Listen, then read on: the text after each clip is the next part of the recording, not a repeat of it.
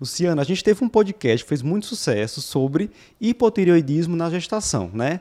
A gente está aqui agora para fazer a outra versão. Como Sim. conduzir os casos de hipertireoidismo na gestante. Uhum. a gente vai começar falando sobre conceitos, né? Quando é que eu posso definir o diagnóstico de hipertireoidismo numa mulher grávida? É, aí assim, pessoal, primeiramente, o pessoal da gestantes gostam muito, né, que a gente fica explicando as coisas direitinho. Eu tenho alguns pacientes já têm uns feedbacks interessantes sobre isso. É, o hipertireoidismo na gestação, de forma geral, a gente já tem essa tendência de algumas características clínicas e até laboratoriais que vão ali simular de uma forma ou de outra um estado de hipertireoidismo. Né? Então, assim, na gestante é esperado que tenha um decréscimo do nível de TSH.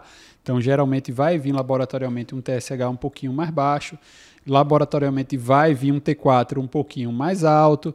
Então, já tem esse quadro é, laboratorial, porque a tireoide do bebê não funciona ali imediatamente, né? vai ter um período de organogênese Naquele período até de formação do tubo neural, tudo, a, ele depende do hormônio materno, então precisa que a tireoide da mãe trabalhe um pouquinho a mais.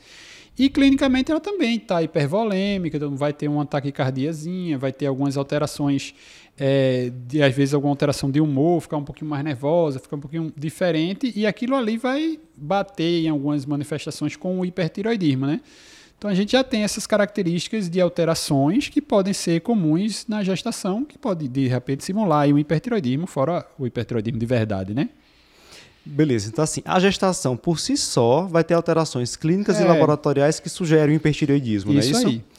Laboratorialmente, a gente sabe que a gente já espera um TSH mais suprimido, né? Isso. Um limite inferior ali de 0,1 seria aceitável para uma gestante. É. Então, a partir desse ponto, mais suprimido que isso, eu diria de fato que aquela gestante tem um hipertireoidismo. É, tem, tem, ele segue aquele mesmo padrão, né? Assim, né? o, guideline da ATA, por exemplo, ele coloca que você deveria reduzir em 0,4 o limite inferior da normalidade, em 0,5 o limite superior da normalidade. Então, o valor normal ficaria entre 0,1 e 4, né? Então, assim, uma faixa normal um pouco mais baixa do que o esperado fora da gestação, né?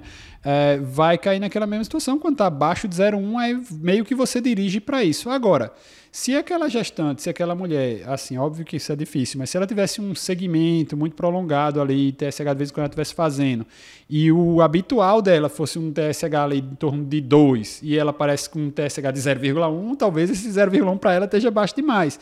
Então, se você tem suspeita clínica, aí vale a pena complementar com outros exames. Mas, assim, em geral, abaixo de 0,1 você tem hipertiroidismo. E aí segue aquela mesma classificação do subclínico e do franco, né? Assim, se o hormônio é efetivo estiver dentro da faixa normal, tá só o TSH baixo, é o subclínico. Quando tem o TSH baixo e o T4 ou o T3 elevado, é, aí a gente vai ter o hipertiroidismo franco, lembrando que aí tem que fazer o ajuste do limite de normalidade do T4 e T3 em relação à, à gestação. Perfeito.